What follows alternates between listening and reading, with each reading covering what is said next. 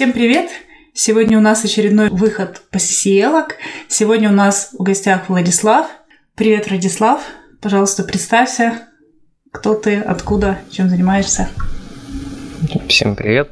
Собственно, я, я Владислав. Сетевой инженер в подразделении такси Максим в городе Кургане. Вот, недавно сдал CCIA экзамен лабораторный, получил Прям, свой номер.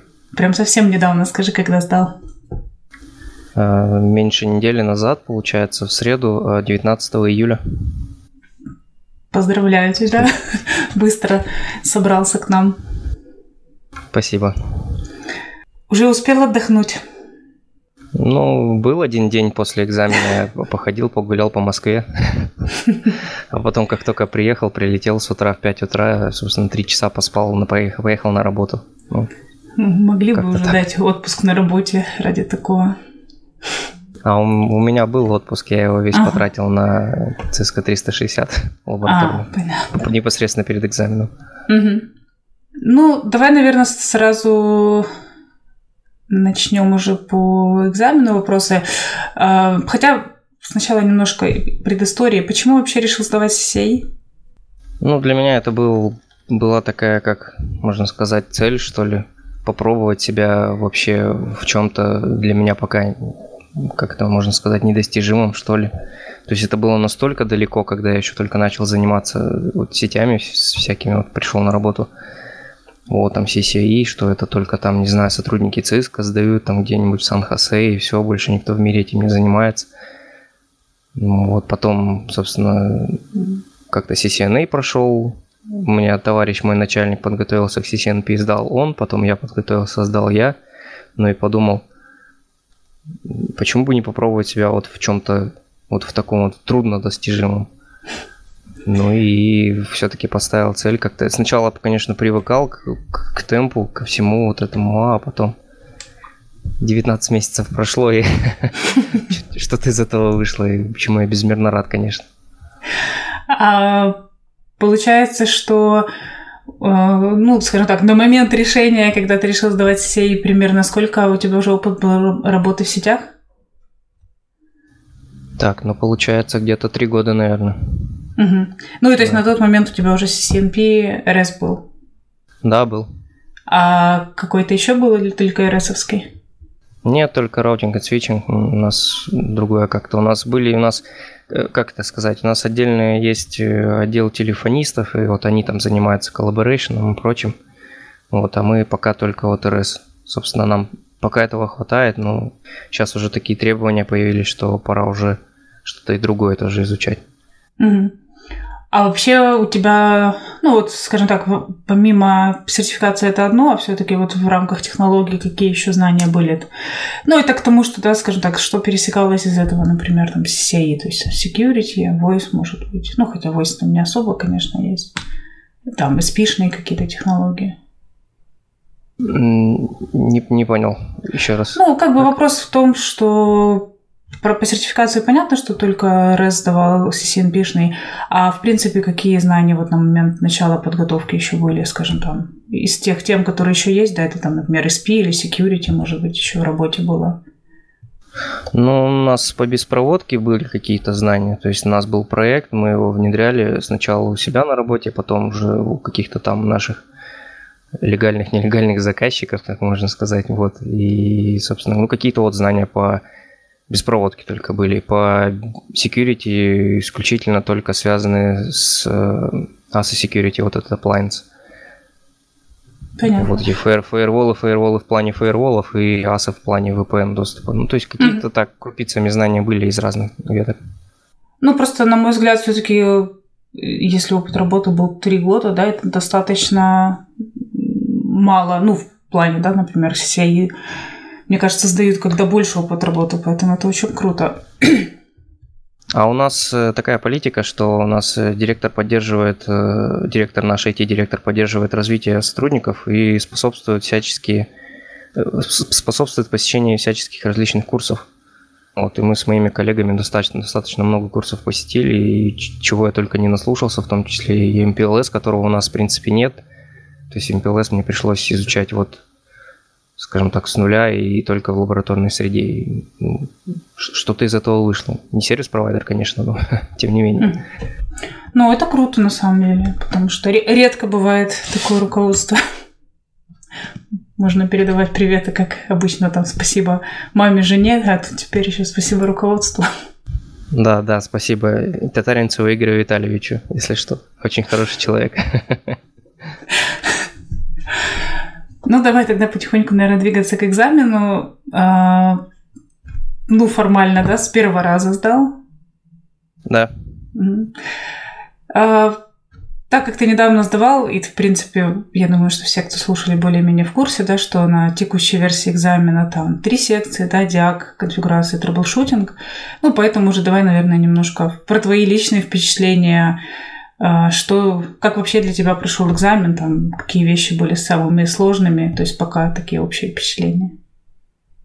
О, личные впечатления у меня прям вообще резкие, можно сказать так, потому что Э, Все, что касается вот решения на экзамене, ну, в принципе, я был как-то более-менее, ну, знал, что будут задания, знал, что будет три секции, смотрел видео на Cisco Network, Learning Network там по поводу environment на экзамене, то есть как это будет выглядеть, как будут выглядеть секции, как будут выглядеть топологии. Но там единственное, что они сказали, это какой будет дикий лаг при решении. То есть там, ну, просто это я не знаю, у меня нет культурных слов это выразить, вот как эта топология не влазит в экран, а когда начинаешь ее скроллить, она отвлекается только секунд через пять, наверное, и это очень сильно раздражает, и очень много времени на это уходит. Ну вот, они меня потом попросили, ну, после сдачи экзамена там Critic, типа, написать свое мнение или что-то типа такого, поставить оценки. Вот по поводу отзывчивости environment я поставил им единицы и расписал там прям очень так обширно на английском языке, как смог, чем мне это не понравилось и что надо с этим делать. Но, в принципе, сама вот командная строка отвлекается довольно, довольно живо. Вот. Еще что, было очень холодно. Вот все, все, что, все, все, кто говорил, что надо брать с собой кофту, вот это mm-hmm. прям прям правило номер один. Причем я отметил для себя то, что во всех других помещениях, кроме лабораторных, где сдавалась экзамен, температура была нормальная. То есть у нас проходил обед в соседнем кабинете, и там он точно такой же, но там было нормально.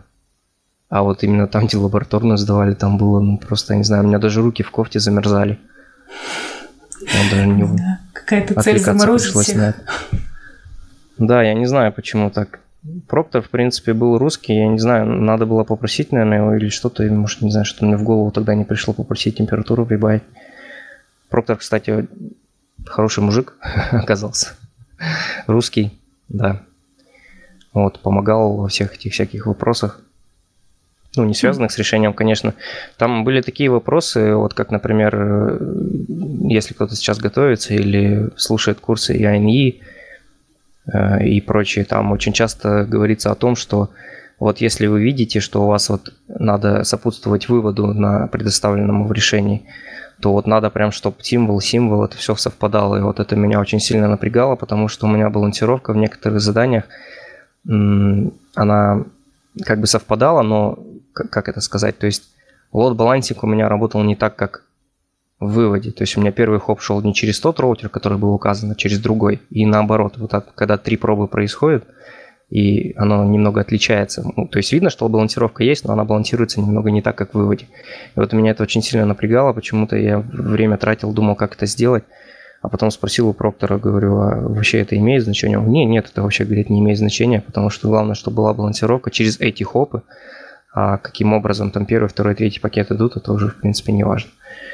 Вот. Ну и по поводу uppercase, lowercase, э, всяких хостнеймов и DNS резолвов, это тоже я, он мне сказал, что не имеет значения. То есть главное, чтобы что, как, как это сказать, функционально совпадало, что ли.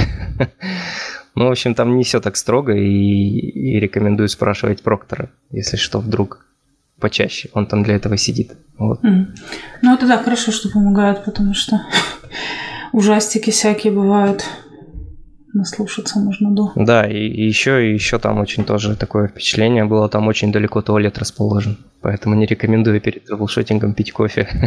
У меня больное было место вообще в траблшутинге самое. Потому что у меня там оставалось буквально, не знаю, 10 минут до конца или там 15, наверное. И у меня было три нерешенных, нерешенных тикета, и я выпил кофе перед экзаменом. И, короче, я пожалел об этом очень сильно. Потом... Или должна быть высокая скорость бега. Да, ну, бежать по офису ЦИСКа я что-то не решился, там охранники сидят. Вот. Ну, и я спросил у проктора, а куда?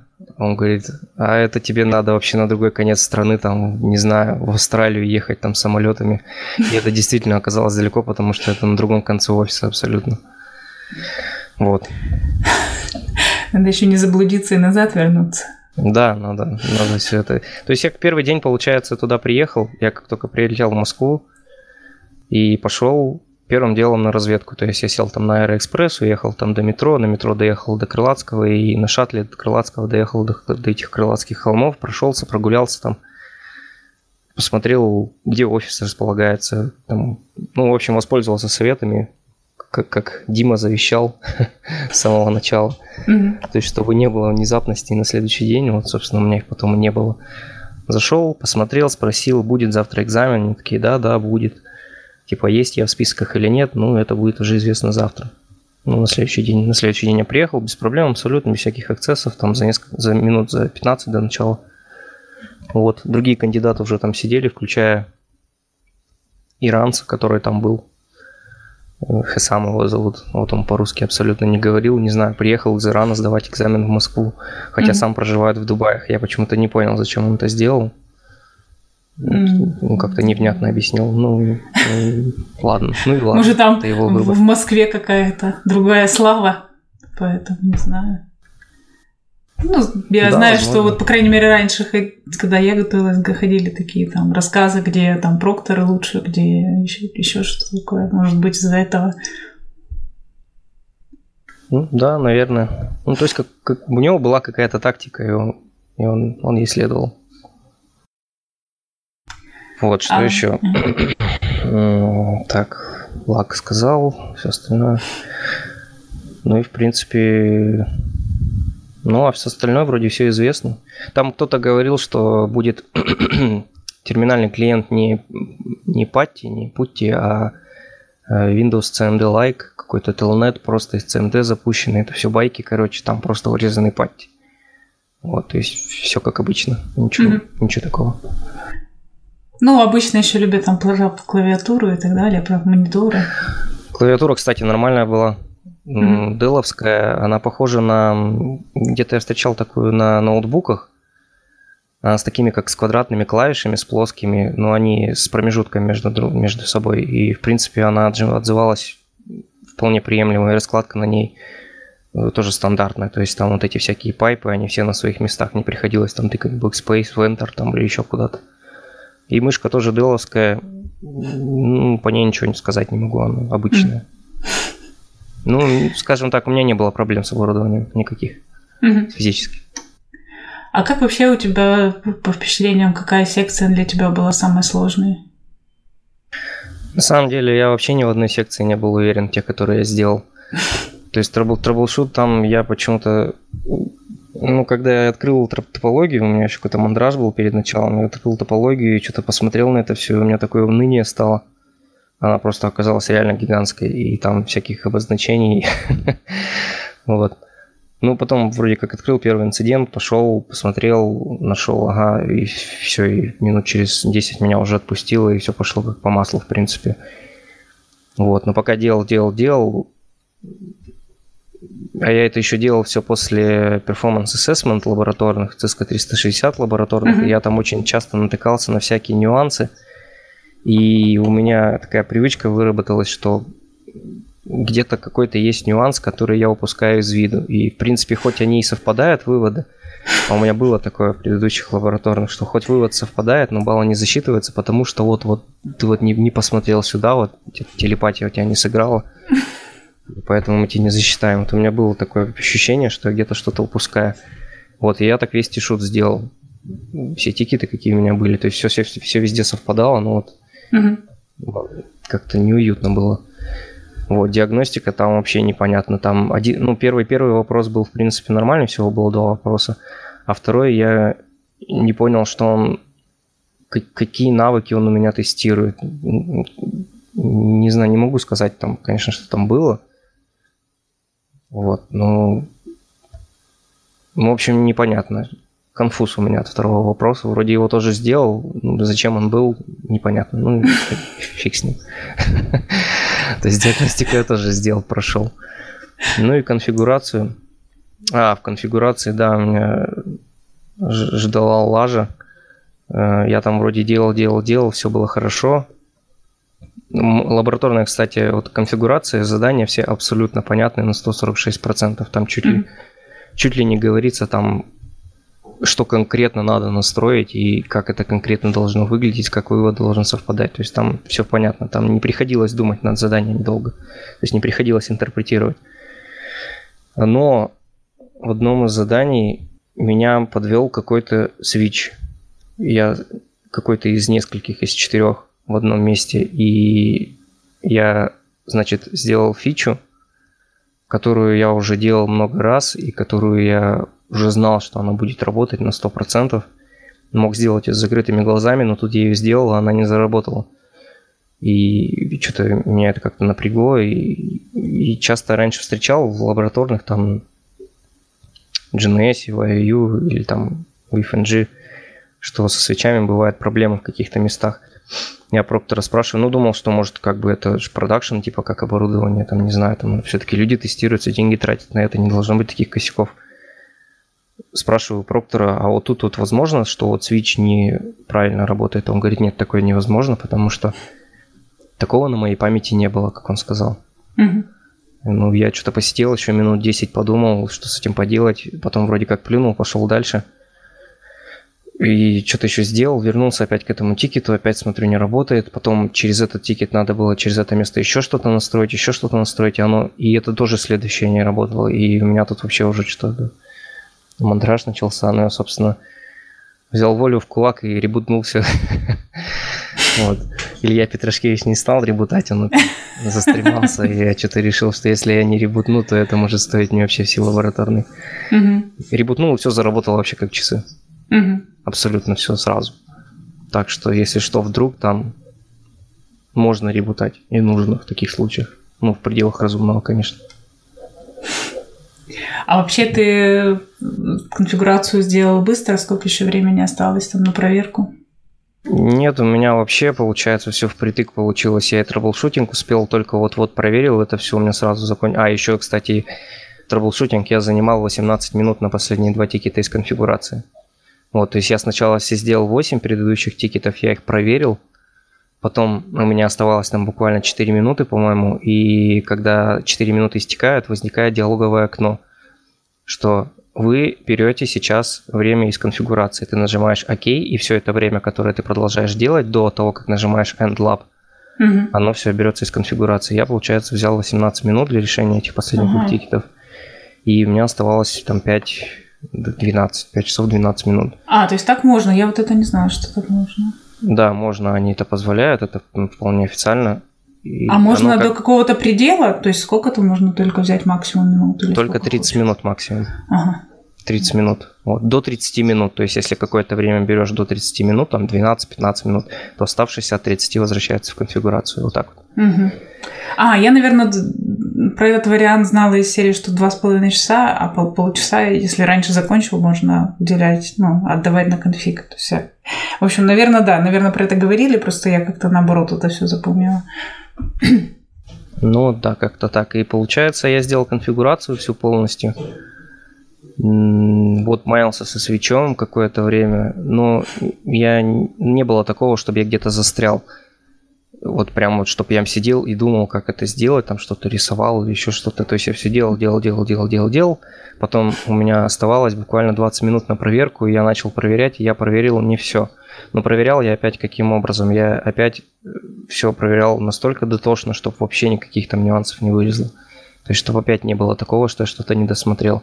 И пока я вот так вот проверял, я проверил, наверное, только половину, я не успел все проверить. И поэтому у меня, получается, из troubleshooting а у меня оставалось впечатление, что где-то что-то упускаю. Из диагностики я... Ну, диагностика, она вообще странная, и как бы у меня такое мнение с ней сложилось. И конфигурацию я не успел полностью проверить, и поэтому, когда я вышел с экзамена, у меня был такой непонятно, сдал, не сдал. Не mm-hmm. было уверенности ни в одной секции. Ну, вот, как оказалось, все ок. Ну, я так понимаю, что ты пока конфигурацию решал, тоже как бы все, в принципе, основательно проверял, поэтому... Да, да, то есть я все делал в блокноте, в нотпаде. Угу. Я все туда вставлял, все перепроверял по несколько раз, потом это все копировал. Ну, какие-то косяки возникали, приходилось конфигу заново откатывать каким-то образом, там, через ноут, там, через негадзу каких-то команд. Снова проверка, снова вставлял. Вот. Ну, это было все тщательно. Там были, были задания с нюансами, на них стоит обращать внимание. Вот.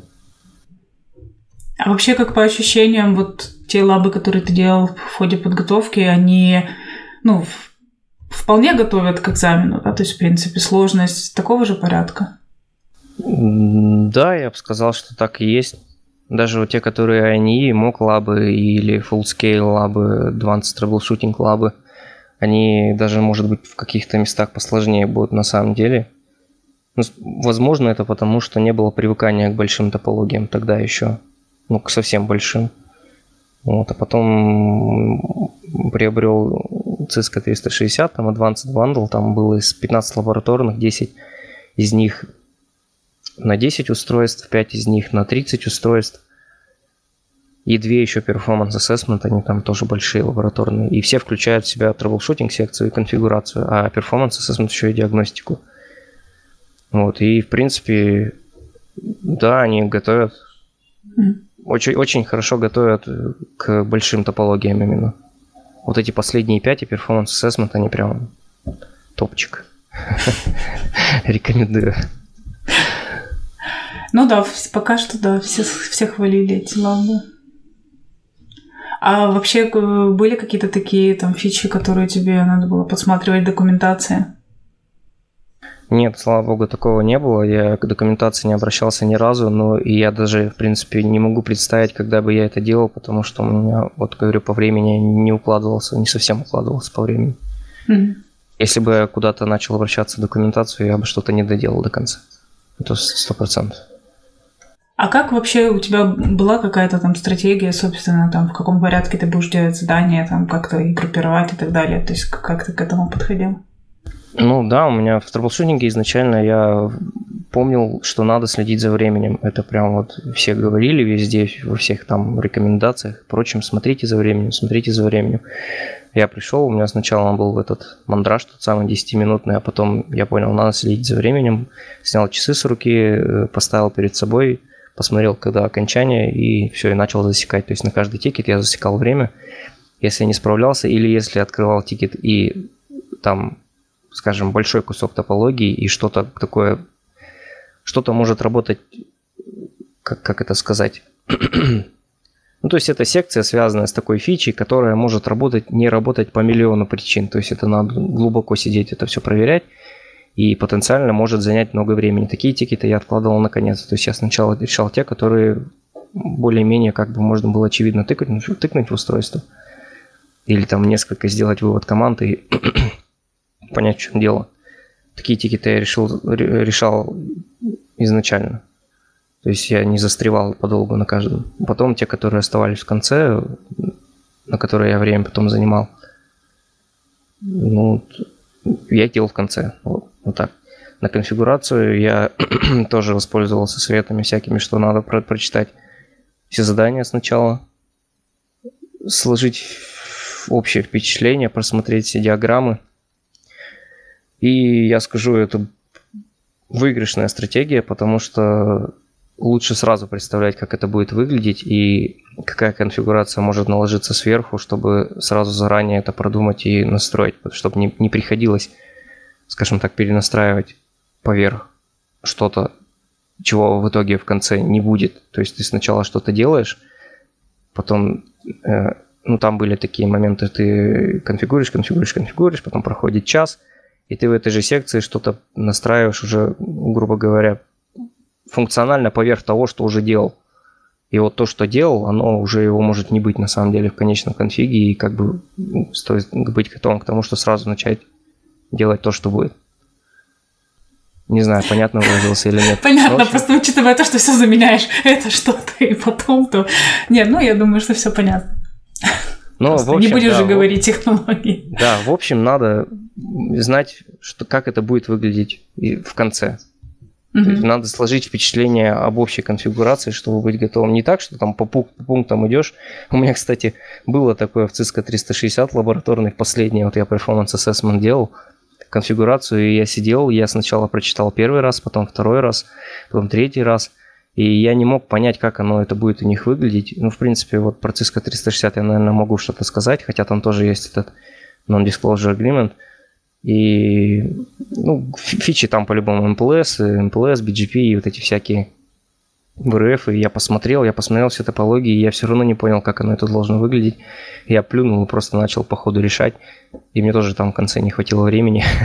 я просто решал по, по пунктам, и у меня был вопрос, типа, а где дефолт, где дефолт, где он будет, каким образом? И он только этот дефолт появился в самом конце, когда я решал, блин, по пунктам, и только спустя там 8 часов, там 6 часов меня осенило, как это должно выглядеть все. Вот, ну, я вообще, у меня тогда глаза наружу полезли от всего этого ну, кстати, еще могу сказать, что на э, самой лабораторной, на самом экзамене было проще, чем вот в той лабораторной, в которую я потратил, которую я не понял, CSK 360. Угу. Я ее сделал, но я ее не понял только в конце, а сама лабораторная, она, в принципе, весьма понятна. Но я говорю, там задание очень понятно расписано. Там даже есть какой-то сценарий, типа, вот, что вы Ну, ты имеешь в виду, что как-то в целом вся эта вся лаба как-то друг с другом более-менее вяжется, да? Да, там есть смысл. Вот угу. что я хочу сказать, да, там есть смысл. Ну, это хорошо, да, потому что... Да. Потому что Поэтому... если еще бессмысленно, то вообще страшно. Ну да. А, мысль потеряла, что хотела тебя спросить. Блин, ладно.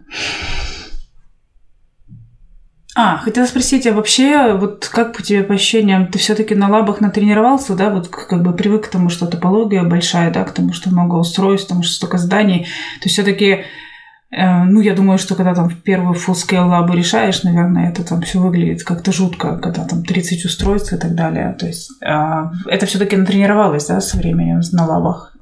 Да, безусловно.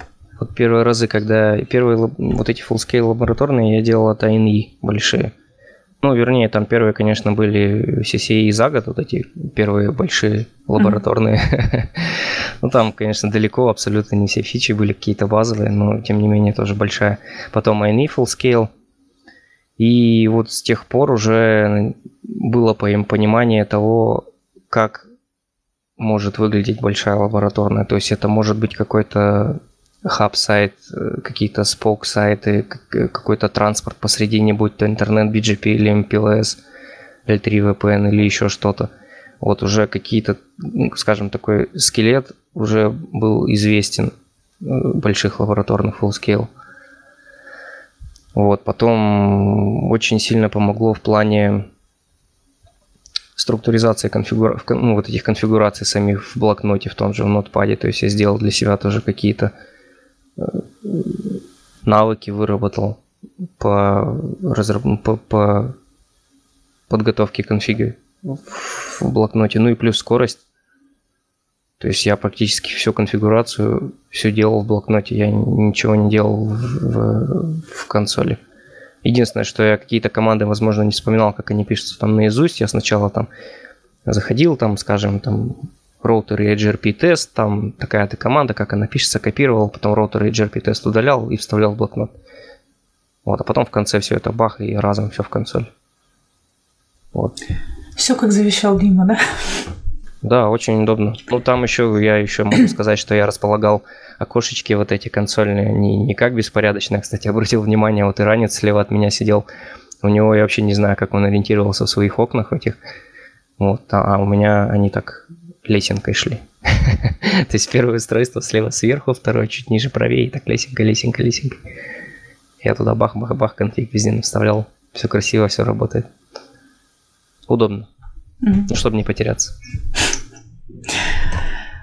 Ну, если у тебя по экзаменам есть еще какие-то там такие именно по экзамену рекомендации, что-то еще ты хочешь сказать, говори. Дальше, наверное, уже подготовки перейдем.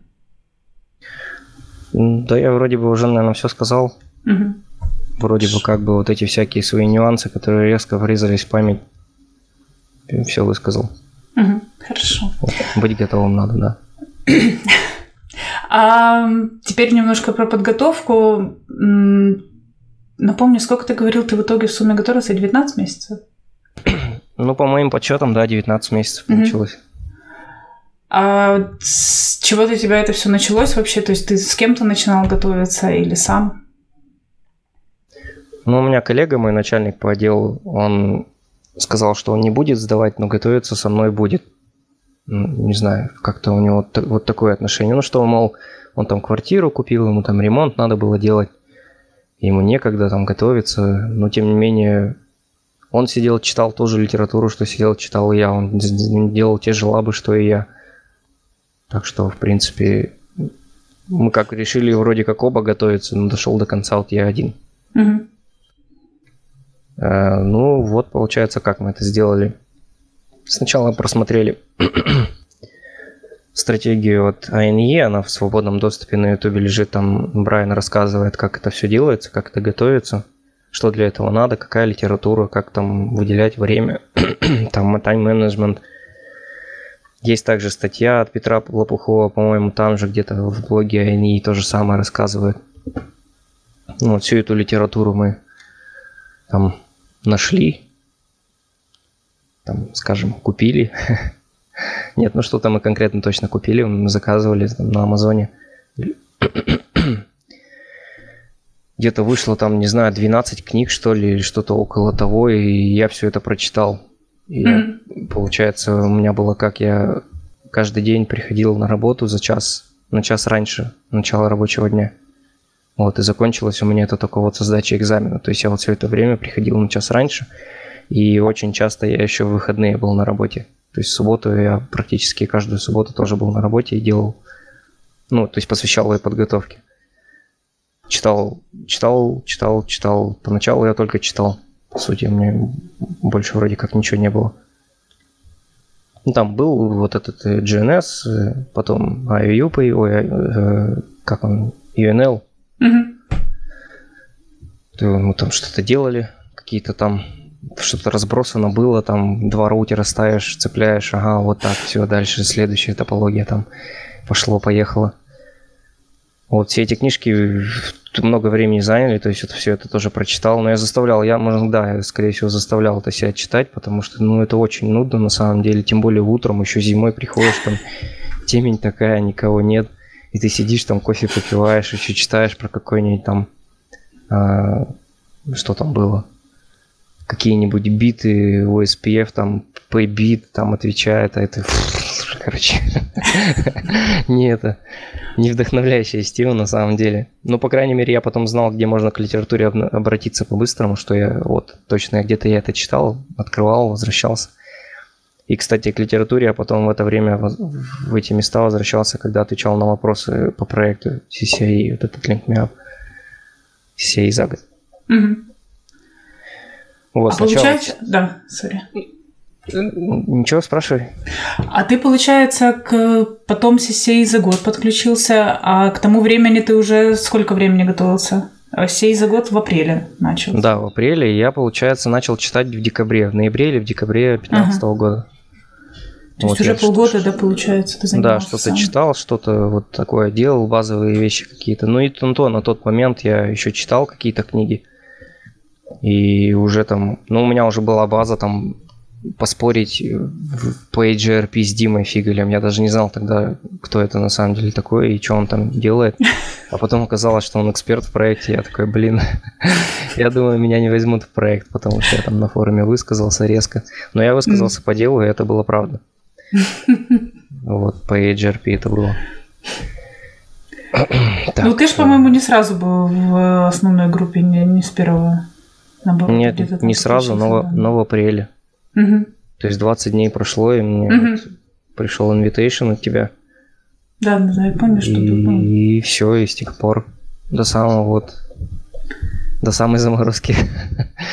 Ну, вот там с проектом, конечно. В общем, до конца, да. А ты, получается, как бы сначала просто читал и серии там делал какие-то практические задания, которые были в книжках, да? Да, А потом ты, получается... А когда ты сдавал письменные? письменно я сдавал летом прошлого года, Мгм. в июне. То есть ты потом подключился к CCA за год, и, а делал ты лабы только проекта или делал еще какие-то там анишные и так далее? Ну, у меня были лавы по проекту, и я потом решился все-таки поговорить с директором по поводу АНИ, и мы тогда не знали вообще, что это такое у нас. Ну, у нас городок маленький, у нас не, нет такого опыта подготовки к таким экзаменам, и нет таких людей, с кем можно было бы пообщаться. То есть у нас комьюнити не было абсолютно никакого. Потом я подключился к проекту, там вроде пошли какие-то там, тут АНИ там блеснуло, там что-то такое было. Э, Зашли на сайт, посмотрели, ага, вот они готовят экспертов, почитали мне там мнения всякие, там как это все выглядело, посмотрели э, видео других кандидатов или э, блоги других кандидатов, которые сдавали, и как они это все делали. И все обращались вот к АНИ, там, IP-эксперт, ну, вот эти вот эти большие, вот CSK 360 и прочие. Я поговорил с директором, и у него даже ни тени сомнения не было, то есть надо брать. Они мне дали денег, я взял All Access Pass на год. И попутно еще начал делать ANI лабораторные. Ну, Вот это же тоже где-то в апреле или в марте уже было, наверное. Мгм. То есть у меня так, вот так вот было. Ну, то есть ты, получается, делал все лабы по проекту и айнишные еще те, которые по, те- по технологиям еще, да? Да, я там вообще все делал. То есть у меня там времени уходило в неделю, ну, реально достаточно. Уже там ну, это, кстати, один из вопросов примерно, сколько ты в среднем в неделю тратил времени на подготовку. Ну, в рабочее время, я не буду скрывать, то есть в рабочее время я даже все это делал, когда были какие-то там ну, затишья на работе, я то отвечал на вопросы, то писал эссе, то делал лабораторные, то делал Advanced Technology класс от ANI, Мгм. либо читал еще все еще литературу, какая у меня была, и у меня уходило, ну, я думаю, наверное, даже больше 20 часов в неделю. Мгм. И плюс Да. документация, я очень часто обращался с этими вопросами, потому что там вопросы тоже достаточно глубокие были в проекте. И приходилось искать ответы, даже подолгу бывало. Там на одни вопросы могло уходить только по 3-4 часа. Потом эссе тоже 3-4 часа. А таких вопросов 3 в неделю, еще лабораторные. Лабораторные еще надо там расшифровать. В общем, много. Да, нормально так выходило. Но я могу сказать, что к этому привыкаешь. То есть где-то говорили, что там 21 день вы типа привыкаете, а потом все нормально. Ну, так и было. Ну, плюс еще говорю, коллега мне помог. Я там даже где-то сжульничал немного, так какие-то лабораторные я не успевал делать по проекту, у меня делал коллега. Ну вот. Но я потом проверял за ним и вроде как сдавал, все было нормально. Но было такое даже. А вообще, как по твоим ощущениям, вот насколько тебе там проект CCA за год помог в подготовке, в принципе, да, и вот мне интересно, например, насколько вообще этот подход, э, что так чередовались темы, вообще насколько он пошел, насколько он по впечатлениям что-то дал. Ну, я испытываю прям прямую пользу от всего этого проекта и от принципа подготовки. Э, Что-то сказать сейчас хотел по этому поводу как раз. Ну, может быть, вспомню. Э, Да, я думаю, если наверное, не проект, я вообще бы не смог себя заставить вот в таком темпе готовиться. А тут э, было так, как это сказать, строгий надзор. То есть, да, там не задаешь что-то там два раза, не задаешь там три раза, и все, Мгм. давай, до свидания. Как бы не хотелось до этого дойти, конечно, тем более я прочитал там сколько-то литературы уже, и все эти знания тоже надо было куда-то пристроить. Не просто так, чтобы типа прочитал, там потратил полгода своей жизни там на это и все, и без толку. Вот, и начал делать вопросы, отвечать на вопросы, начал писать эссе тоже. Я не любитель далеко писать эссе. Я даже про это писал в вступительном эссе, что я не любитель писать эссе. Вот, но я все равно я писал, то есть я приходил в субботу, и я писал все, что помнил. Потом, что если не помнил, обращался снова к вопросам.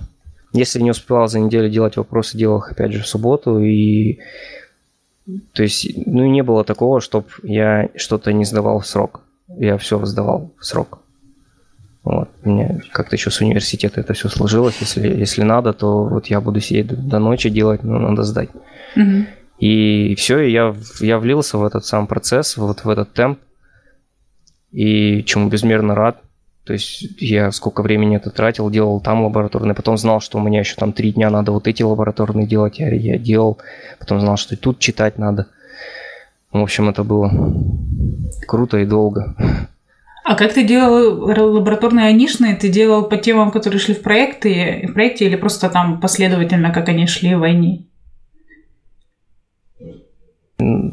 Ну, по проекту те, которые были вот на, на текущий момент, я их прорешивал, потом закрывал топологию НЛовскую, ой, я линкмяповскую открывал, там уже ани- анишную и делал те, которые вот у меня были по плану там дальше. Ну, я, в общем, э, секции в INE я выбирал таким образом, что сначала я брал те, которые мне были неизвестны вообще никак. То есть это был MPLS. Мгм. Да, вот я начал с MPLS, а я и читал, я книжку прочитал эту отдельную по MPLS у. Э, Начал более-менее поним- понимать, как происходит вот этот packet switching, вот этот label packet switching, там, как метка туда вставляется, как она заменяется. Сначала делал полностью МПЛС, а в ИНЕ это на этот момент был что-то типа РИПа, наверное. Ну, какие-то начальные темы. Вот, потом в, там, в, в- в проекте менялся рип там, ну, SPF, попутно там еще был, не знаю, там акцесс-листы какие-нибудь там тема, и какая-то еще третья. А и в NE у меня был какой-нибудь DMVPN, то есть у меня в неделю мешалось вообще все. Мгм. А как Вот, ты вообще и- выжил в таком режиме, при том, что и проект мешает темы? А я не знаю, я вот сейчас это все сказал, сам об этом подумал. Что-то как-то много получилось, но тем не менее это как бы... Это, это, это возможно. У меня как бы по Оказалось. впечатлениям, что, может быть, тебе это тоже помогло на экзамене, ну, потому что ты говоришь, как ты переключался, а что то, что много технологий, то есть как, как бы меньше стресса от того, что там много заданий намешано и много разных технологий, ты себя натренировал. Да, да, я, наверное, также я буду согласен с этим. У меня даже после экзамена в, в- в Телеграме э, один неизвестный мне человек, я не знаю, он просто там спросил меня, как я готовился. И он задал вопрос, а какая технология у тебя была самая вот тяжелая на экзамене? И я так подумал, по отдельности уже, наверное, никакая, потому что по отдельности я могу настроить все это, я уже понимаю, как это все работает. Вот. И Мгм. я что-то так прикинул, даже, может быть, MPLS. Ну, в принципе, в рамках э, routing и switching я уже даже его troubleshoot ить могу. Поэтому не особо-то уже и сложно вот эти L3 VPN, там MPBGP. DMVPN, так это вообще там, по-моему, каждый раз одно и то же.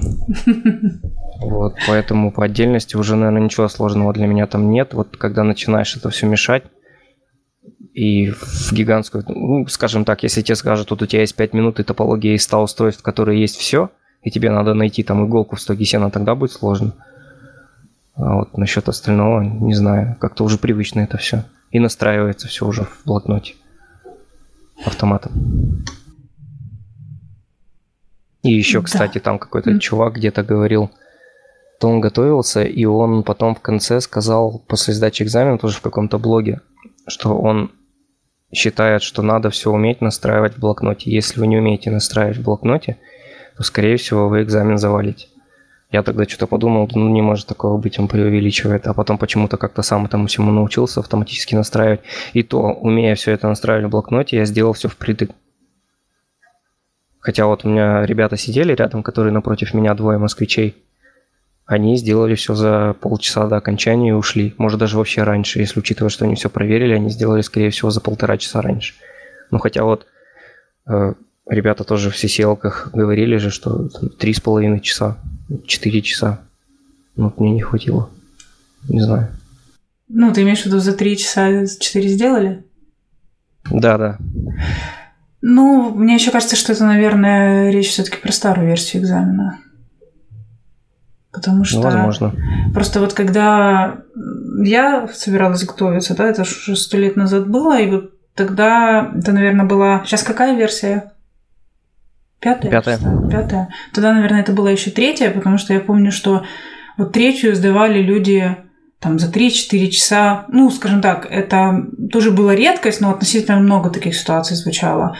Потом, когда перешли на четвертую, получается, что ну, такого практически уже не было. То есть были там за 5 часов. Ну, то есть сильно сократились такие люди, потому что ну, все истории, где везде там в чатах было всяких рассылках подписано, такого практически уже не было, что за 3-4 часа. И я помню, что народ писал, что когда сменилась версия, что э, с третьей, четвертой добавился troubleshooting, по-моему, и вот тогда как бы типа по конфигурации осталось ровно столько же вопросов, ну, плюс-минус, да, а как бы, а TSHOOT добавился. И аналогично потом с diag ом, что как бы diag добавился, а вопросов нигде не убавилось. Что, может быть, за счет этого все таки за 3-4 часа не получается уже. Ну, да, вероятно, наверное. Ну, я просто, да, уже сейчас не в курсе, насколько быстро народ сдает, поэтому не знаю. Мне кажется, э, у нас именно в подкасте это был кто-то, кто, наверное, сдавал более раннюю версию. Ну вот в конечном итоге я все-таки с тем чуваком, который писал в своем блоге, я, я все-таки соглашусь, что надо уметь все это настраивать автоматом. То есть, если ты делаешь SPF, ты делаешь SPF в блокноте, делаешь это, может, должен уметь это делать разными способами. Вот. Но э, вот то, что надо настраивать в блокноте, это и про то, что надо, скажем так, помнить все команды хорошо, да, потому что времени мало, и про то, что надо быстро набирать. Ну, быстро набирать я не знаю, кто вообще сейчас медленно набирает, там же всякие чаты есть и прочее. Не знаю, я, я довольно быстро набираю, и я не знаю, откуда у меня этот навык появился. Скорее mm-hmm. всего, с каких-нибудь там онлайновых игр еще. Там еще в студенческие годы. Ну, по сути, так, просто, скажем так, э, ну, я к тому, что вот набор в блокноте, это к тому, что, грубо говоря, надо, чтобы ты все команды помнил, все как настраивать, потому что, грубо говоря, если ты там за каждой командой будешь подсматривать и так далее, просто банально времени не хватит. Да, еще там есть всякие полезные фичи, про которые тоже забывать не стоит. Это тот же, например, э, та же замена, автоматическая замена. Я ее применял, не знаю, будет это хинтом, не будет. Но во всяком случае это не попадает под NDA. То есть если у меня большой блок BGP, и мне надо написать, например, без раут-рефлектора, если это надо сделать, и у меня там 10 соседей, и ты, а, ну, у меня привычка вошло сделать, делать это все через AFMod, то есть я по-старому BGP не настраиваю сейчас уже и мне надо зайти в, там, в IPv4 и прописать или VPN v4 секцию, и там все, всех соседей надо заактивировать. А потом всем соседям надо отослать там community boss, там всем соседям поставить там next hop, и, короче, таких 30 строк. И вручную это все писать, конечно, это неудобно. Ты берешь этот первый раз забиваешь там, или берешь из первой секции там neighbor такой-то, remote AS такой-то, копируешь их всех в новый блокнот, вставляешь и делаешь замену там remote AS такой-то на activate. Тут же оно заменяется, ты это копируешь, вставляешь в блок, потом еще раз делаешь уже замену Activate, Next Hop Self, и еще тут же этот новый блок берешь и вставляешь. Короче, BGP-секция вырастала просто там за секунды. Вот это, кстати, единственное, что долго у меня настраивалось в блокноте, это BGP вот до тех пор, пока вот я до замены не дошел. А все остальное, в принципе, уже там интерфейс рейнджи и прочее максимально же укороченные конфиги были. Но это, опять же, это благодаря вот этим большим full-scale лабораторным различным, которые я прорешал. А как вообще вот у тебя по ощущениям, скажем так, что для тебя мотивация была? Все-таки ты 19 ну, месяцев готовиться, это же надо очень хотеть. Как, как ты себя как-то, не знаю, мотивировал, как, что было причиной вот поддерживать это все дальше? И ну, были ли какие-то там промежуточные цели, чтобы как-то понимать, что там вот дошел до сюда, вот пряник, ну, нет, промежуточных целей не было, была только конечная. Э, ну, вот я сказал вначале, и, в принципе, не знаю, как народ этому отнесется и поверит вообще, но цель у меня была только, скажем так, проверить себя. То есть, если я сделаю это, то я, в принципе, смогу все. То есть нет ничего невозможного. Это для меня была цель, а мотивация. То есть были в процессе подготовки были периоды, когда у меня возникали вопросы, вообще нужно оно мне это или нет. И это как раз случилось перед тем, как вышел вышли по CCL с Александром Клипер, Клип, Клипер там, по-моему, если не ошибаюсь. Да-да. Извиняюсь, если неправильно произнес свою фамилию. Вот, и он там начал рассказывать, что вот они там готовились, что вот потом у него там success story, что, короче, все хорошо. И я так, спасибо, вы прям мотивируете, спасибо вам за то, что вы делаете. И все, и пошло-поехало дальше. То есть такие, такие моменты бывали, что вот задавался вопросами, надо или нет, и постоянно возникало что-то такое, что заставляло делать дальше. Ну, не знаю, может, это я такой упоротый, не знаю. Нет, ну, знаешь, в, каком-то смысле хочется все-таки ответить, что да, потому что, э, учитывая проект, скакание по темам, еще за эти ты еще себе скачки добавил, то, наверное, ответ да. Ну да, я себя заставлял на самом деле, и это было, это была для меня проверкой, смогу я себя столько заставлять вообще, и получится, и что из этого, и выйдет ли что-то из этого, и оно вышло. Вот, и я потом даже начал замечать, что вот э, коллеги, которые в другом отделе сидят, э, занимаются другими вещами, они тоже занимаются подготовкой уже какой-то, то есть какой-то базовой, там, CCNA подготовкой, ну, такими релевантными вещами, релатив вещами, ну, в смысле, относящимися к их там какие-то не прямой деятельности, но там, тем не менее, уже все сидят, готовятся, не знаю, может, я как-то на них повлиял. Я, мне, мне нравится верить, что я на них повлиял. А скажи, ну ты, в принципе, отчасти уже говорил, но вот какие-то рекомендации э, больше по тайм-менеджменту, да, как ты себе этот процесс организовывал. Понятно, что это какие-то личные тоже вещи, ну, в плане, что там кто-то утром может работать, кто-то вечером и так далее, но все таки как минимум, ты уже говорил, там, что ты вот на час там раньше на работу приходил, готовился. То есть как процесс больше с, с, с этой точки зрения организовать? Где взять время? Ну, я так полагаю, надо найти какой-то компромисс между тем, что надо готовиться, и ну, не тем, что работать, а что еще есть какая-то там другая же жизнь, да, там своя личная. И надо какой-то найти компромисс такой, что вот э, ты не занимаешь, ты не заменяешь одно другим. То есть вот, ну, например, то есть я подготовкой дома вообще не занимался. То есть практически не было такого, я не помню, были, были какие-то там ПЛС лабораторные, которые я делал через VPN здесь дома.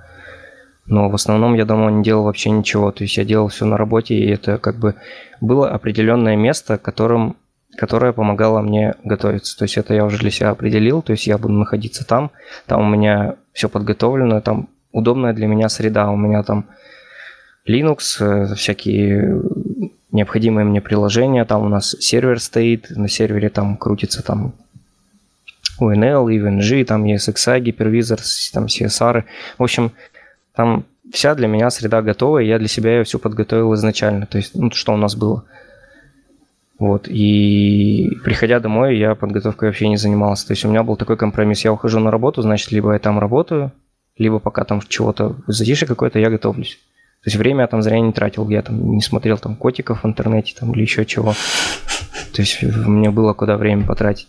Изначально я себя заставлял это все делать, а потом просто привык. То есть буквально месяц прошел и вообще никаких проблем. А потом, когда прошло полгода или год, уже стало, ну, уже было довольно так стрёмно, что ли, отказываться, потому что время было потрачено. А мне уже как бы там не 18. Ну, там, вот как-то так. То есть время тратить тоже зря не хочется уже никуда. А я еще хотела спросить, просто знаешь, эм, я заметила такой эффект, что люди, когда слушают такие истории, они часто воспринимают, что типа, а, ну это люди там особого сорта, да, которые такое умеют делать, а типа вот я не могу. И э, вот отчасти ты уже про это сказал, да, что там, например, первый месяц тяжело было, и, ну, вот я, собственно, хотела сказать, чтобы ты как бы вот это проговорил момент, да, что это не из коробки, что ты сел и вот вдруг начал там на работе первый час супер эффективно, супер там классно работать, и у тебя так сразу все получается, и сразу все запоминается, и сразу все понимается. То есть, что такого нет на самом деле, да, что это тоже навык, который выработался. Ну, конечно, безусловно. Но там поначалу был час, я только читал, а потом это уже стало не час, а там три часа. То есть я мог там после работы что-то посидеть, поделать, или во время работы что-то посидеть, поделать. Ну и я сам тоже к себя изначально к этим преподносил людям, но я тоже думал, что это какие-то отдельные личности, которые там абсолютно has no life, которым, не знаю, у которых ничего там в жизни нету, кроме цели там чего-то достичь. А потом, в принципе, прикинул, во всех же там, фильмах и мультиках говорят, там, поверь в себя. Но я и поверил в себя, ну и попробовал. Ну и вообще, э, я знаю, что еще часто говорят, что, например, ты говоришь, ты на работе там э, тоже занимался, да, ну, например, мне кажется, вот тоже общая проблема, там, как, как не отвлекаться или как, например, быстро переключиться, что вот ты только что там работал, да, а сейчас надо там взять и, и тут же, да, через пять минут там делать какую-то лабу. То есть, что это тоже, да, определенный навык, который, ну, со временем вырабатывается, когда ты так делаешь. Ну, тут уже даже, вот тут я, скорее всего, скажу, что это не навык, а это уже договоренность с коллегами. То есть коллеги должны, вот в моем, в моем случае, Э, в каких-то моментах спорных, где надо было мне там либо сделать лабу, я не успевал по времени, либо еще что-то, то коллеги меня подстраховывали. То есть они брали какую-то работу, делали какую-то текучку. Вот. Тут уже от общения с окружающими. Они, они, они мне помогали тоже. Угу. Вот. Отлично. То есть на них тоже надо рассчитывать. Ну а по поводу взять и переключиться, ну я даже не знаю, ну, просто берешь и переключаешься. Сделал работу и знаешь, что у тебя еще что-то висит, все, включил там, открыл другую вкладку, включил другую музыку и вперед. А вот, кстати, интересный тоже момент. Какие вот такие вещи там помогали, я не знаю, переключаться, сосредотачиваться? Вот ты про музыку вспомнил, если есть по этому поводу там что сказать. Ну, просто по-разному люди, конечно, там реагируют на музыку и так далее, но я не, не первый раз слышу, что именно музыка очень там помогает сосредотачиваться, именно определенная. Ну, лично в моем случае это неизбежно, потому что я работаю в open, в open space, и у нас очень много народу, и там очень много администраторов, и они друг на друга бывают кричат, или там по телефону кричат, или там вообще там просто кричат, потому что могут кричать. И я обзавелся на рабочем месте там со своими личными наушниками за свой счет, которые там мне нравились долгое время и нравятся. И когда я их надеваю и включаю музыку, я не слышу вообще никого, то есть меня не отвлекает абсолютно никто. И поэтому изначально, даже вот как я только пришел на работу, у меня ну, выработался такой прием, что я надеваю наушники, включаю музыку и могу сосредоточиться. То есть это уже такая как безусловный рефлекс, mm-hmm. условный рефлекс не помню. Павлов меня простит. В общем, и вот. И, ну, музыка, ну, мне просто нравится такая музыка, остальным она не нравится, как бы. Ты знаешь, как говорят, там, мои коллеги слушают ту же музыку, что и я, независимости от того, нравится им это или нет, потому что я ее слушаю громко, и она у меня играла из наушников из тех. Но потом, когда я поменял, они все это перекрестились, потому что теперь ее слушаю только я. Ну, может, вот. уже коллеги к этому времени втянулись. Ну да, им уже тоже нравится, начало, начало нравиться такое. Ну и музыка у меня в основном без слов. То есть это просто ритмичная музыка, быстрая, ну, такая нормальная. И она, когда играет на фоне, меня вообще ничего не отвлекает. Ну, знаешь, если ты там захочешь, можно даже там чем-то поделиться примерами, потому что на самом деле как сказать, бывает, да, что ты замкнут в своих там вкусах или своей музыке, которую слушаешь, и может именно кому-то то, что ты слушал, реально очень подойдет именно для таких там целей подготовки и сосредоточенной работы. Вдруг кто-то ну, не знает тут, такого. Тут я не знаю, если бы, например, там тот же Илья бы сказал, что он там Михаила Круга включает повседневно, и ему это помогает, я бы вряд ли стал слушать Михаила Круга. Вот. Нет, ну я не говорю, что кто-то поменяет свои вкусы в музыке, но скорее, что из серии, что может быть человек послушает, скажет, о, так круто, я вообще не знал, да, там, что такого рода, там, не знаю, музыка есть и Ну, да, возможно, то есть мне нравится такая музыка, которая, когда играет на фоне, она ритмичная и при этом не отвлекает внимание. Это тот же mm-hmm. транс, например, ну, клубная, да, мне только клубная нравится, ну так получилось. И... Сразу оправдывается, как так получилось. Ну, потому что она никому не нравится, кроме меня. Транс и Liquid Funk называется такое направление. Это тоже такое, такая ритмичная, и при этом она плывучая. То есть она просто так идет на фоне и так бам-бам-бам, нормально. Просто я почему еще говорю, потому что я помню, что Дима несколько раз э, выкладывал ссылки, там, что ему нравится, тоже вот, собственно, там, под подготовку и так далее. И, ну, я просто так как такую музыку вообще не слушаю, то мне как бы прям впечатлило, думаю, действительно классно. Ну, поэтому бывает, то есть я, в принципе, например, там, рок слушаю, но именно вот то, что он выкладывал, я там не знаю точно стиль и так далее, он какой-то там где-то делился в соцсетях, прям, прям очень понравилось, как раз именно под такую сосредоточенную работу, что не отвлекающая. Потому что ту, ту музыку, которую ты, например, там, ну, в моем случае, да, там рок слушаю, ты уже знаешь весь текст песен, то есть ты вместо того, чтобы сосредоточиться, сидишь там, подпрыгиваешь и подпеваешь, поэтому, может быть, как раз кому-то тоже подойдет. Ну вот поэтому она у меня без слов.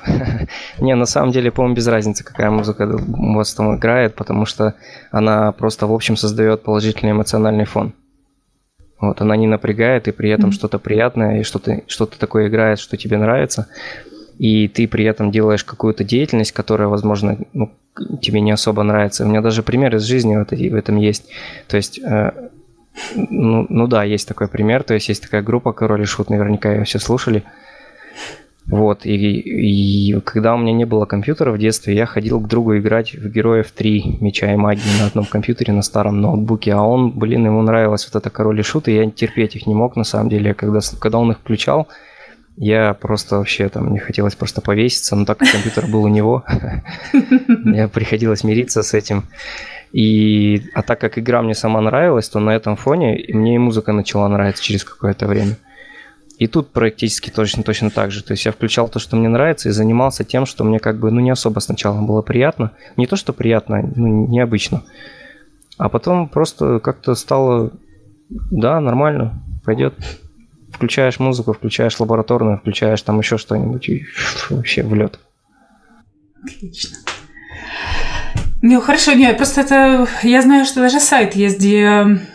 Ну, там, по-моему, он платный, но там именно ты можешь выбрать, то есть как-то там даже какие-то у них там исследования за этим стоят, что именно музыка для более для сфокусированной работой, и там не то, что там один тип музыки, там как бы ты выбираешь стиль, который тебе нравится, допустим, и там просто тоже музыка без там, слов и так далее, какую-то они подбирают. Да, я, я видел, это Дима скидывал такую ссылку, но я там дальше регистрации не прошел, ничего mm-hmm. не слушал, потому что это платно, я не могу сидеть слушать музыку и, и помнить про то, что я за нее получу. У меня, mm-hmm. у меня синдром Торрента, как бы злостный пират.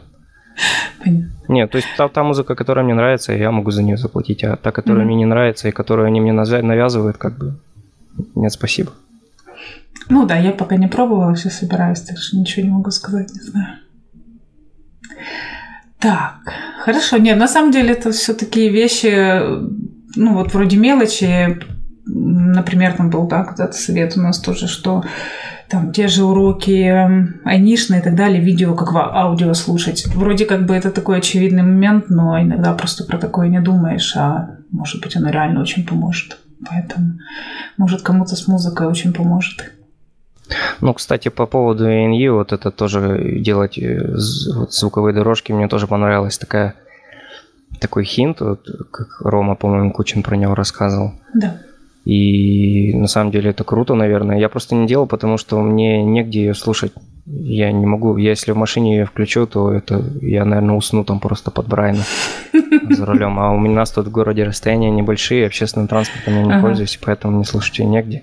А на работе я включал просто видео, и если я ее не смотрел, я его также слушал просто в другой вкладке. Ага. Так что как-то ну, так. Но люди, которые ездят в метро, я думаю, было бы очень полезно. Да, да, это, это да, зависит очень сильно, потому что, ну, так же вот как с подкастами, я много слушаю, потому что я, если что-то куда-то, я люблю пешком идти, поэтому, когда ты там полчаса, час идешь, то как бы отлично подкасты. А если все, все рядом, то туда, наверное, особо не послушаешь. Пять минут и все. Да, некогда. А когда ты начал примерно уже к full-scale лабам переходить? Ну, если там не считать те, которые были там две лабы по проектам, это все-таки по проекту, это все-таки не совсем full-scale. Ну, full-scale я к full-scale отношу, получается, ANE, вот эти full-scale. Но не те, которые прям full-full, а которые mm-hmm. предварительные там есть, там, по-моему, из нескольких, там, из 10, наверное, устройств или больше. Mm-hmm. Ну да, да, уже Там начинают. Абсолютно такие. базовые вещи, но я тоже их относил к этим фуллскейлам, и это было, наверное, Наверное, где-то... Хороший вопрос. Ну, Я думаю, в октябре, наверное. Угу. В октябре или...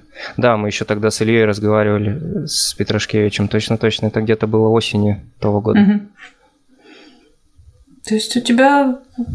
Сколько же ты их прорешал с осени? Ну, у меня был перерыв еще большой. Ага. У меня еще был перерыв, то есть, получается, я сначала сделал те full scale, потом я сделал еще что-то, и потом я наткнулся на видеокурс у них э, Advanced Troubleshooting на ONE, mm-hmm. там же. Потом какие-то Кит Богарт читал курсы, то есть я опять же смотрел курсы не в, не в не в процессе Advanced Technology Class, а отдельно у них там лежат Deep Dive, так называемые, по тем технологиям, по которым я считал, что у меня нет, есть недопонимание. Это всякие там DMVPN, MPLS, мультикаст. IPv6 смотрел. И вот в это время у меня был перерыв какой-то месяц или два, наверное, или может даже чуть больше. Ты имеешь в виду перерыв только... от Full Scale Lab? Да, от Full Scale. Да, я делал опять повторно какие-то Advanced Technology класс, там какие-то фичи. Э, делал по проекту лабораторные, отвечал на вопросы. Ну да, в, эти, в это время Full Scale пока не делал, потом активно начал уже вот весной этого года. Ближе к весне, наверное, с февраля, да. Это уже пошли там всякие те full scale LNE, потом пошли э, моклабы. Нет, моклабы я потом делал. Потом я, скажем так, нашел другие full scale лабы, делал их. Потом мне приобрели CSK 360, я сделал их, потом моклаб. Ну и, в общем, да, это, скорее всего, с весны. Активно так прям с весны. А сколько ты примерно лаб full scale ну, скажем так, сколько примерно уникальных прорешал и сколько в сумме, наверное, многие не один раз решал. То есть примерно просто, чтобы... На самом деле я решал я практически все лабы один раз. Угу. У меня я, я прорешивал второй раз только те лабораторные, в которых у меня был было негодование по поводу этих лабораторных. То есть я прям знал, что я их завалил. Вот, а, то есть который не очень хорошо решил. Наше негодование, это знаешь, Да, которые... Да, да, которые не решил. То есть там всякие фичи были, всплывали, которые я мог не знать. И с... Да, блин, там вообще такие фичи, я даже не знал, что они такие есть. Там есть, например, вот, оказывается, в Cisco EOS есть Shell, Shell Processing Full, такая команда. И она позволяет грепать по, по, по всем выводам, то есть не инклюдом угу. делать, а грепом. То есть это юниксовые команды там появились. Я ну, об этом узнал только, блин, не знаю, две недели назад. Хотя она была там с 15 версии уже несколько лет. Я не знаю. Ну да, я, я просто на нее вышла, потому что я отчаянно периодически там раз в полгода ищу, как типа в Циске iOS обычном делать два раза фильтр команды. Поэтому какой-то очередной раз, когда я искала, нашла, что появился этот шел, и там грепать То есть это типа греп из грепа, да? Да, да, вот греп грепа можно делать. Ну вот это просто я не знаю, почему по умолчанию такое не включено. Это было бы совсем бы упростило жизнь, мне кажется. Ну, вот, это, и... это тоже, да, это, наверное, надо столкнуть. Захотеть это еще надо. Да, и вот там таких фич их на самом деле много, и бывало такое, что они собраны в какую-нибудь лабораторную, и ты ее начинаешь делать, и все, и там дрова вообще, тот же динамик VTI, тоннели, я вообще mm-hmm. про них не знал, что они есть. В смысле, что можно VTI там сделать динамик. Ну, вернее, я слышал на курсах по SVPN, там это относилось к Flex VPN. Mm-hmm. Но тогда даже, даже преподаватель не смог сделать задание по этой лабораторной, и, собственно, у меня ничего не отложилось по этому поводу. А потом, когда я встретил в, в лабе Full Scale Dynamic VTI, и там еще куча всякого, и вот это я проделал, по-моему, два раза. А все остальное делал один раз. И таких уникальных лабораторных у меня было где-то, наверное, 30 до 40. Угу. Ближе к 40, наверное, даже. А как ты вообще делал? То есть в один присест или частями делал? Айнишные не в один присест. Айнишные, которые первые я делал, я их делал за два дня. То остальное я заставлял, заставлял, заставлял себя делать в один день. Ну, это там, возможно, по выходным. Было такое, да. А потом, когда вот в отпуске я брал, получается, перед экзаменом и делал full scale лабы каждый день на протяжении четырех недель я их делал каждый день, рабочий день. выходные отдыхал, и я делал их с утра до вечера по 8 часов. да, в присест в один. Угу. Но ты уже это, вот это на этих жестко, финальных да. неделях вкладывался, да, во время по этим Мне потом сказали, что я выгляжу не очень. Но я на самом деле всегда так выгляжу. Не, ну, знаешь, люди, когда рассказывают, что ты делал, они... фотку, по-моему, да, постил в этом, в Слаке после того, как я сделал лабораторную на экзамене и вышел, и попросил девочку с ресепшена сделать фото на фоне, э, не знаю, демо-стенда или рабочий стенд. И потом скинул в Slack, когда номер узнал свой. И мне Саша написал, что я выгляжу как-то это уставшим. Вот такими выгляжу уже, не знаю, там. Еще, по-моему, Кирилл Плетнев по это говорил, когда я на Cisco Connect ездил, он тоже про это упоминал потом в подкасте, что я это выгляжу, выгляжу уставшим. Но мне, я часто это слышу в последнее время, так что... Не, ну, что-то в каком-то режиме уже сколько времени живешь, наверное. Ну, да, не отрицаю. Но чувствую я себя нормально, если вдруг кого-то интересует. Нет, ну просто я же тоже фотографию видела, на мой взгляд, все нормально. Может, знаешь, те, кто готовятся, они что-то такое видят и узнают родное. Знают, да. Саша или нет. Наверное. Ну, насколько я так понимаю, из того, что ты говорил про вопрос, тебе задавали, там, какие у тебя самые, для тебя самые тяжелые темы, то, наверное, вопрос, там, любимые и нелюбимые темы тоже не актуален, да, что со временем все полюбилось? Ну, нет, не все. Какие самые нелюбимые? Ну, это получается, Infrastructure Services, они мне не нравятся. Мне не нравится за перемудренный NAT, вот этот NAT outside, вот он меня прям что-то как-то mm-hmm. вообще не заходит. TCP load balancing через NAT это вообще дичь какая-то, какой у него смысл, непонятно, кто его будет использовать в продакшене. Какие-то есть такие фичи странные, которые вроде как не особо нужны. Mm-hmm. Мне не очень не, очень не нравится, мне пришлось его просто зазубрить.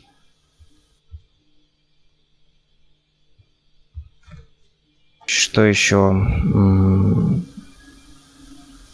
Ну да, это какие-то такие мел- мелкие фичи. Все, что кори, это все ок.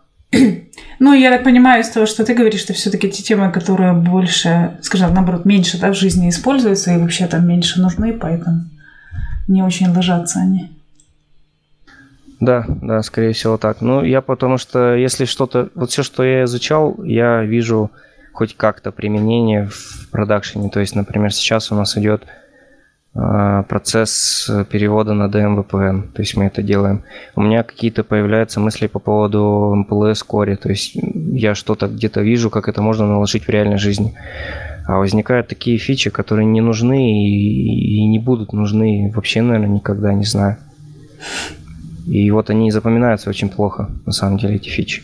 Угу. Поэтому мне не нравится. Если нет никакого-то понимания, как оно должно работать, или там в общем, да, такие мелкие есть. Не очень такие. IPv6 туннели это прям вообще для меня беда.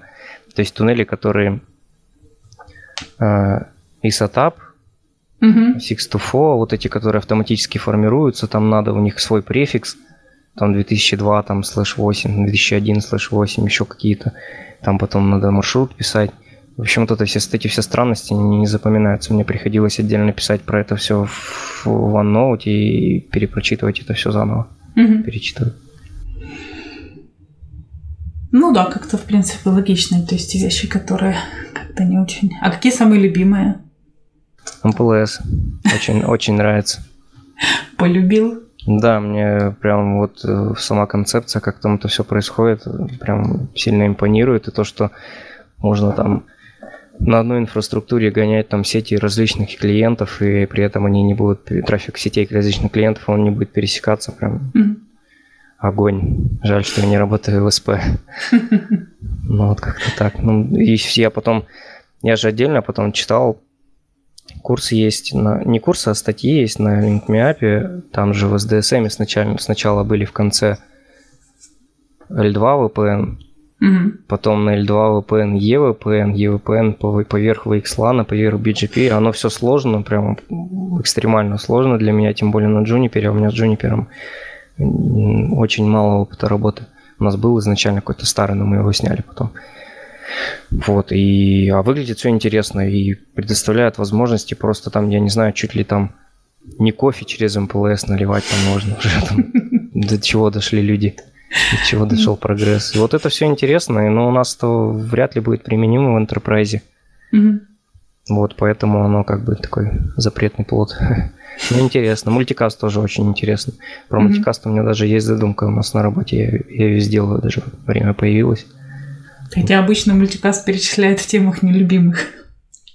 Да нет, он тоже такой особо не... Ну, там просто концепция другая по распространению трафика. Поначалу это тоже было сложно, когда я читал первые разы в, в, в, у Нарбика в Official Certification Guide, там вот эти шеры 3, сорсы 3, и вот эти старые протоколы CST, MOSPF, DVRM, такие не очень. Вот, а потом вроде PIM, PIM-SM, PIM-DM, без проблем. Bidirectional, source, source specific, вообще все. Мне кажется, сейчас любое, любое дай мне задание по мультикасту, мне кажется, я любое сделаю. Не, не кажется сложным уже. Но я mm-hmm. говорю, сейчас мне уже вряд ли какая-то тема покажется сложной. Вот так. По крайней мере, сейчас. Через месяц, скорее всего, я уже что-то забуду. А как ты вообще для себя определял, там, скажем так, когда надо остановиться в изучении темы? Что для тебя было критерием, что вот ты тему знаешь хорошо? А, у меня не было такого критерия. То есть я изучал до тех пор, пока не понимал, как это все происходит. То есть, если я читаю про мультикаст, я такой, ага, вот RPF, там все дела, угу, трафик не возвращается. То есть, не было такого, что я читаю книгу, а там пишется, что чтобы начать там предоставлять трафик, он должен приходить на тот интерфейс, до которого там, на, через который идет маршрут Unicast таблицы и прочее. И если я это прочитал и не понял, то я это прочитываю заново. Если я это прочитал и понял, то я больше на этом не заостряю внимание. Если я дальше читаю, там говорится, что там нужно пройти там RPF-чек, я не помню, что такое RPF-чек, я возвращаюсь, читаю, что такое RPF-чек и продолжаю дальше. И так, собственно, ну и так весь процесс у меня был устроен. То есть я дальше делаю какую-то лабораторную, там возникает какой-нибудь, э, не знаю, ну там bidirectional PIM, и я не помню, что это. Я заново возвращаюсь про это, куда-то беру, читаю из документации. Если все равно не понимаю заново, снова это делаю в лабораторных условиях, в простых. Потом переношу на тяжелую, ну, на, на сложные топологии уже. Вот как-то так. То есть не было у меня такого критерия, что вот мне надо 10 раз вот это прочитать, я это точно запомню. Я просто читал с пониманием. Ну, я как раз не про критерии, что здесь сразу прочитать, а скорее как раз про вот то, что ты описывал, да, что, ну, у тебя как бы скажем так, не то чтобы критерий, да, но такой определенный главный момент, как бы честность с собой, да, то есть если ты видишь, что ты эту тему не очень хорошо сейчас там понимаешь, что там, что сделал и так далее, то, то есть, ну, это тоже надо, как бы, как сказать, быть честным с собой, да, и сказать, что, да, не, надо пойти почитать, можно же сказать, типа, да, все понятно. Не, у меня такого не было, потому что это очень похоже на как на, на моих коллег-студентов, когда я еще в универе был, они учили, там, знаешь, как учили билеты, которые попадутся. Вот. Остальные типа не учили. Вот я на это не полагался и сейчас не полагаюсь. И поэтому, mm-hmm. если я не понимал какую-то тему, то она могла вполне попасться на экзамене. И я это как прекрасно сознаю. То есть это логично. И поэтому я должен разобраться в ней, иначе как бы какой смысл подготовки. Mm-hmm. Ну, ты знаешь, в принципе, я, наверное, по подготовке плюс-минус все поспрашивала. Может, у тебя какие-то еще советы есть, в принципе, по самой подготовке? Ну, только если сказать, что если там уважаемые слушатели, да, если вы считаете, что вам это не по силам, то вы ошибаетесь. То есть пробовать все равно надо. Угу. Проверено, сто процентов. Ну, к сожалению, тебе пока рано спрашивать, как, как тебя сдача сесей повлияла на жизнь.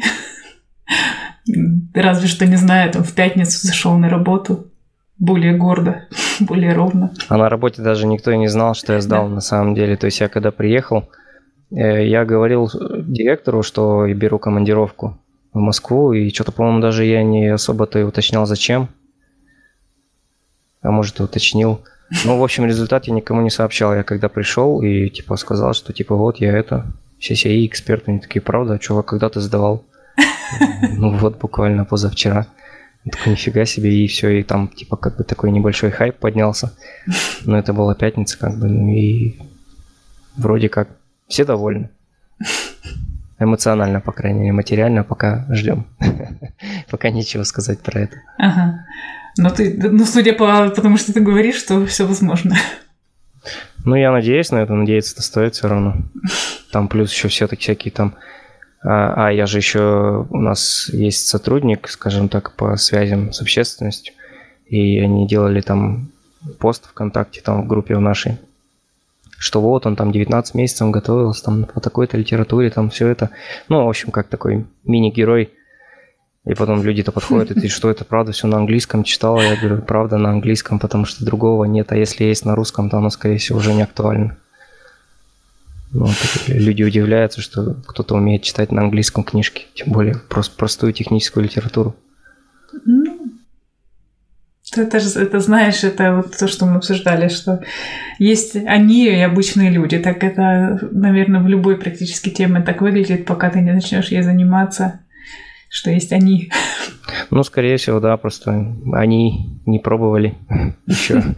Не, ну они, я наберу, обычно сидишь и думаешь, блин, вот вот эти люди, они, которые там сдали, которые так могут, не, я так не могу. Все, ну, наверное, есть, есть такой эффект, наверное, практически во всех сферах. Ну, кому-то, да, скорее всего, комфортнее просто сидеть котиков смотреть. С 8 до 6. А вообще, все-таки для тебя, ты говорила, основная цель была, скажем так, сдать для себя, да, для себя проверить. То есть да. ты, в принципе, не ожидаешь, да, там сейчас от этого там каких-то чудес, смены работы и так далее.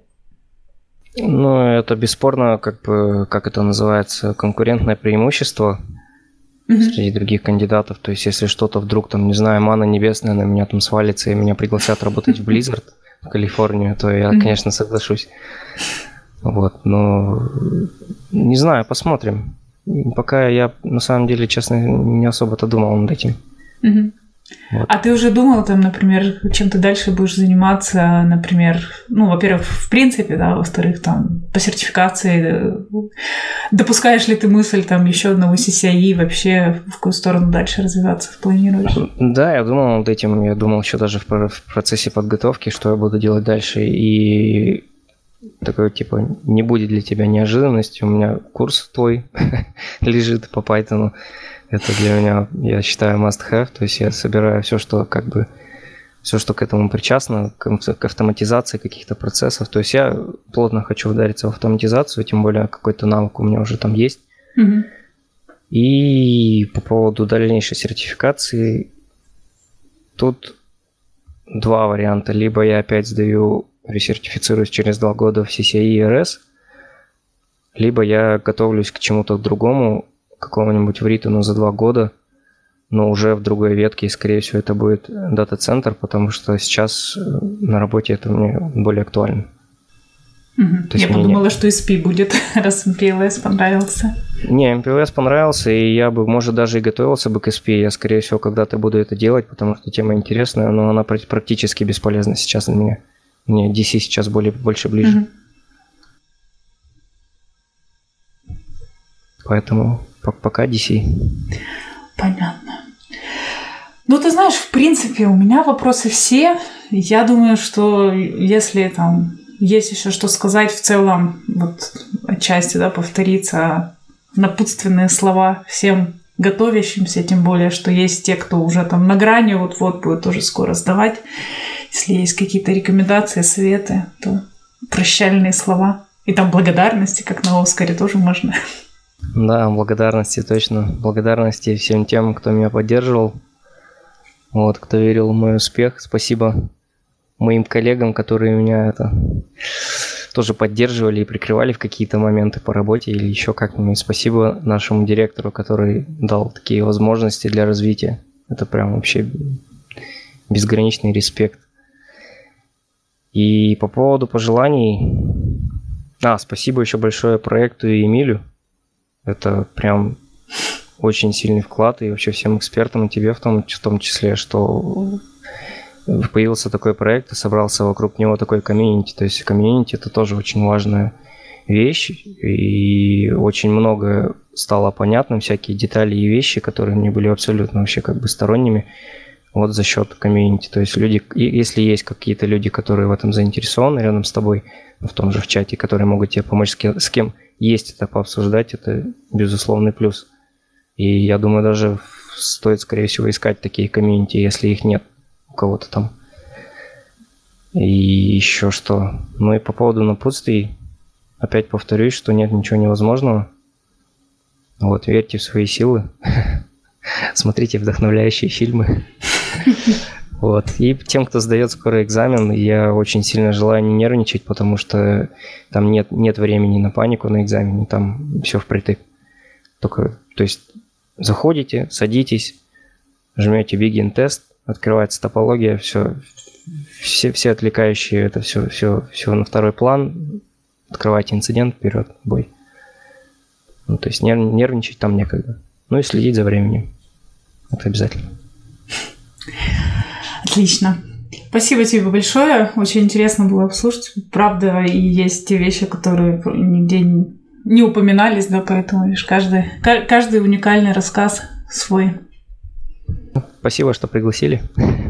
Спасибо, удачи тебе. Ну, если сдашь, сдашь следующее, тоже приходи в гости. Хорошо. Все. Ладно, спасибо. Пока, спасибо. Пока.